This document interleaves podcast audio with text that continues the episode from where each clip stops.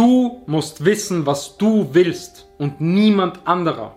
Das ist dein Leben und nicht das Leben von deinen Freunden, von deinen Eltern, von deiner Familie, weil viel zu viele hören viel zu sehr auf andere.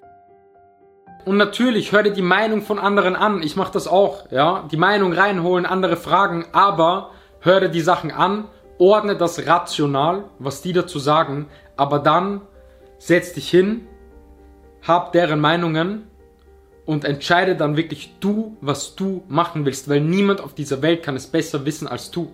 Niemand auf dieser Welt kann besser wissen, was du im Leben machen willst bei allen Entscheidungen, als du selbst.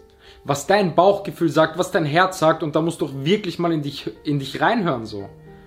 Und nicht die ganze Zeit mit den Fühlern da draußen sein und irgendwie nur daran denken, was andere dir raten.